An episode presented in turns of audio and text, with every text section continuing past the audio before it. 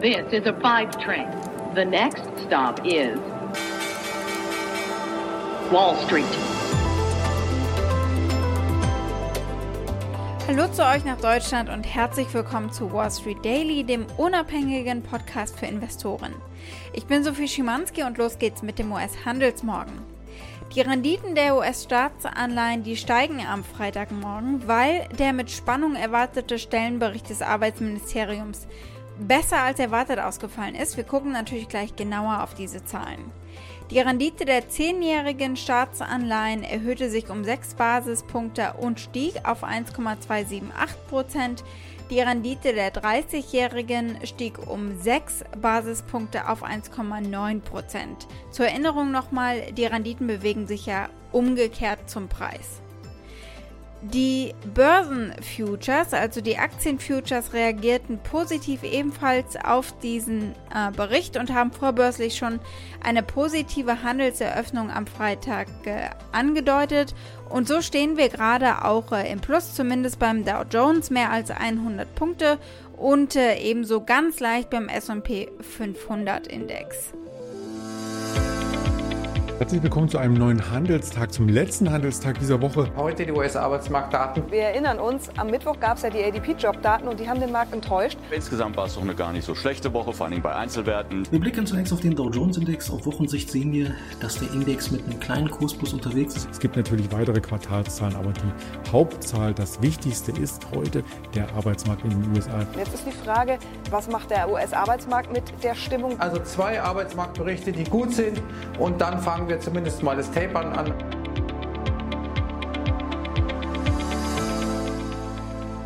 Unsere Themen heute. Natürlich der Arbeitsmarktbericht für den Monat Juli.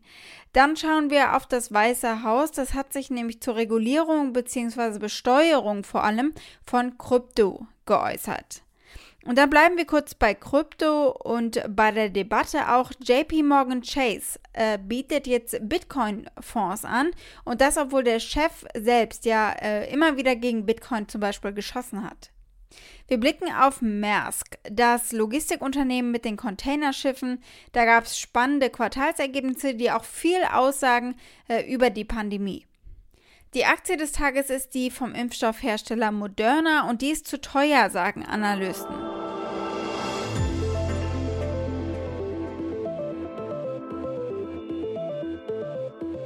Der Arbeitsmarktbericht ist da. Die Neueinstellungen stiegen im Juli trotz Befürchtungen über die Delta-Variante, weil Unternehmen natürlich händeringend Arbeiter und Angestellte suchen. Wir haben an dieser Stelle schon viel über die Knappheit im Arbeitsmarkt gesprochen. Die 934.000 neuen Stellen war die beste Ziffer seit August 2020. Ökonomen hatten 845.000 neue Jobs erwartet und eine Arbeitslosenquote von 5,7 Prozent. Äh, aber die ist gesunken auf 5,4 Prozent, also auch hier eben äh, wurden die Erwartungen übertroffen. Die Notenbank wird das als Zeichen dafür nehmen, dass sie auf dem Arbeitsmarkt auf dem richtigen Weg sind zu dem einen ihrer beiden Ziele, der Vollbeschäftigung. Das Weiße Haus reagiert auf die Kryptodebatte, etwas aus heiterem Himmel heraus eigentlich. Der politische Streit dreht sich um eine Bestimmung im parteiübergreifenden Gesetzentwurf, der strengere Steuervorschriften für Kryptowährungstransaktionen vorsieht. Krypto-Befürworter argumentieren, dass die Formulierung in der Gesetzgebung vage und zu weit gefasst ist. Und jetzt kursieren eben Änderungsanträge, um den Anwendungsbereich einzuschränken. Andere natürlich sehen Kryptowährungen als Einnahmequelle für den Staatshaushalt und der ist ja sehr strapaziert. Niemand hat erwartet, dass Präsident Joe Biden sich jetzt inmitten des Ringens um das Infrastrukturpaket dazu äußern würde, aber am späten Donnerstag gab es was vom stellvertretenden Pressesprecher Andrew Bates. Biden scheint die Besteuerung von Kryptowährungen einfach auch als Gelegenheit eben zu sehen, mehr Geld einzusammeln für einen finanziell desaströs überlasteten Haushalt jetzt nach der Pandemie. Die Regierung freut sich über die Fortschritte, die Maßnahmen zur Reduzierung der Steuerhinterziehung auf dem Kryptowährungsmarkt zu klären. Das schrieb Bates unter anderem. Und Die Regierung ist der Ansicht, dass der Gesetzesentwurf die Steuerkonformität in diesem aufstrebenden Finanzbereich stärken und äh, sicherstellen wird, dass Steuerzahler mit hohem Einkommen das zahlen, was sie schulden. Das ist natürlich nur die Weiterführung von dem, was Biden insgesamt plant, nämlich 700 Milliarden Dollar über die nächsten zehn Jahre extra einzunehmen, indem Steuern rigoroser eingetrieben werden. Auch die auf Kryptotransaktionen natürlich. Dieser Anleger hier schäumte damals, er sei nur kurz beim Arzt gewesen und dann habe Biden den Mund aufgemacht.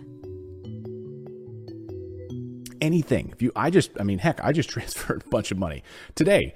So, okay, every time that happens, that needs to be reported to the IRS. You need to let them know any transfer over $10,000. Well, what if these particular companies are outside the United States? Like, what jurisdiction? This is all going to raise really serious questions. Um, and of course, Bitcoin then took a dump as a result. Bitcoin is now down, down about 39. Now it's about 40, right? Hovering around that 40 range after we saw a nice bump. Ist natürlich wenig überraschend, dass die Anleger selbst äh, dagegen sind.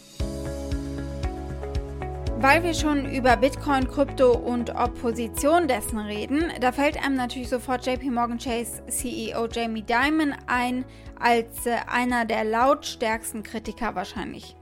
Hier zum Beispiel sagt er, eines der großen Probleme sei die Regierung, die Kryptowährungen allgemein, nicht nur Bitcoin, stoppen muss, wenn es für illegale Zwecke genutzt wird oder wenn es äh, den Anlegern schadet. Er vergleicht die Kryptoblase mit der Tulpenblase. Hier fragt der Reporter, warum Bitcoin Betrug sei. Why is Bitcoin a fraud? Yeah, so separate blockchain, which is a technology, from Bitcoin, the currency. And now there are multiple currencies, and, and, uh, and so I'm talking about not Bitcoin per se, I'm talking about currencies.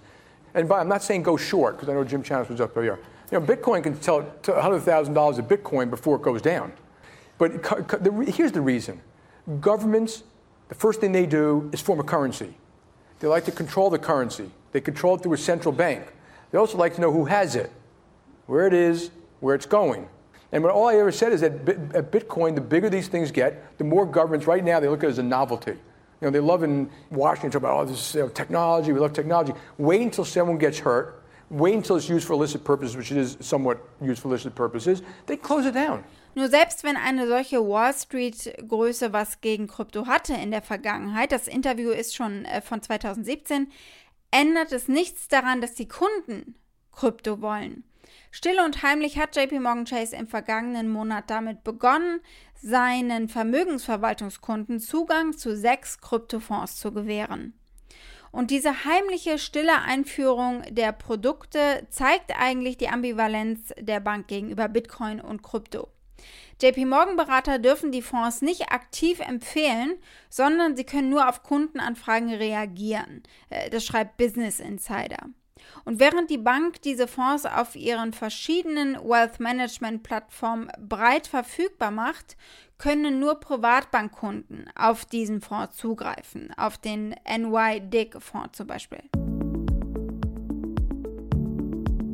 Maersk, die weltweit größte Containerreederei, hat im zweiten Quartal einen starken Gewinnanstieg verzeichnet. Da gucken wir als nächstes drauf. Die Lieferengpässe treiben natürlich die Raten für ihren Service in die Höhe. Das Unternehmen meldete am Freitag einen Gewinn vor Zinsen, Steuern, Abschreibungen und Amortisation, also ein EBITDA von 5,1 Milliarden US-Dollar.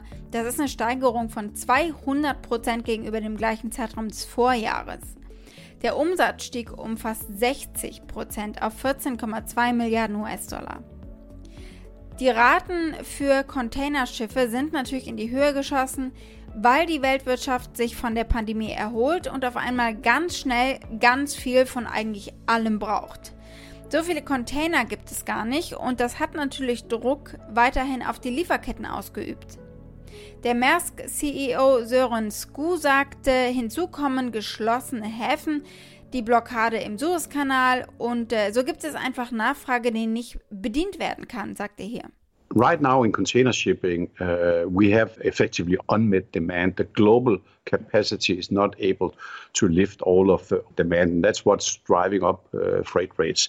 At the same time, of course, we've had congestion in Los Angeles. We've had uh, the Suez Canal closed for a week. We have one of the largest ports in China had been closed for more than a week in the last quarter, and that takes out capacity from the market, which adds to the problem, so to speak. Die Rohstoffnachfrage zum Beispiel, die erholt sich, aber auch die Bestellungen im Einzelhandel. Und diese Kombination aus steigender Nachfrage und äh, langsameren Durchlaufzeiten aufgrund von äh, Virusausbrüchen, die sorgen natürlich äh, für steigende Preise durch die Bank weg.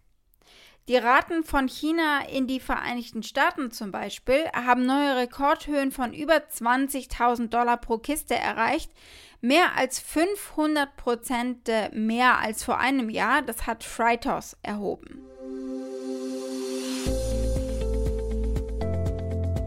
Die Aktie des Tages ist die von Moderna, eine super erfolgreiche Aktie dieses Jahr und äh, sie ist einigen Analysten inzwischen zu teuer geworden.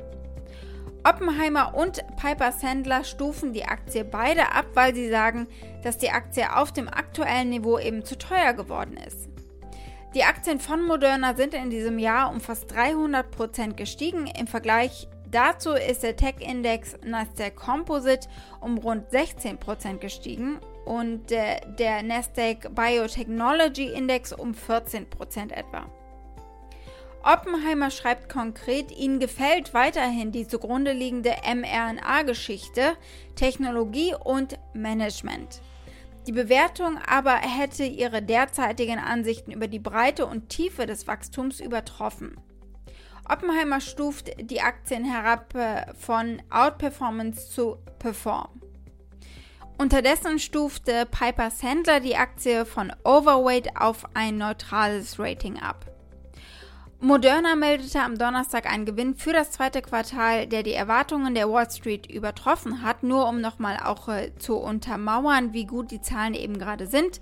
Das Unternehmen hob die starken Einnahmen seines Impfstoffs sowie Daten hervor, die zeigen, dass auch die Auffrischungsimpfung, der Booster-Shot, äh, schützt vor der hoch ansteckenden Delta-Variante. Moderna diskutierte auch eine Pipeline von weiteren mRNA-Impfstoffen und von therapeutischen Medikamenten, die sie planen. Den beiden Investmentbanken hat es natürlich gefallen, was sie von dem Unternehmen gehört haben, und sie haben auch keine Zweifel, dass Moderna in Zukunft weiter wachsen wird. Sie glauben aber, dass ein Großteil der guten Nachrichten bereits in die Aktie eingepreist ist. Der Konsens unter Analysten ist übrigens, die Aktie zu halten und äh, auch hier die Meinung, dass die Aktie fallen sollte oder könnte. Das Medianpreisziel liegt bei 47,6 Prozent unterhalb des aktuellen Kurses bei 218 Dollar. Wall Street. Damit war es das für heute. Ich hoffe, ihr seid nächste Woche wieder mit dabei. Wir bekommen spannende Zahlen von unter anderem BioNTech, eBay, Walt Disney und der Deutschen Telekom zum zweiten Quartal. Schickt gerne eure Fragen oder Vorschläge. Ihr erreicht mich unter wall-street-daily at mediapioneer.com. Habt einen schönen Freitagabend und ein erholsames Wochenende. Eure Sophie.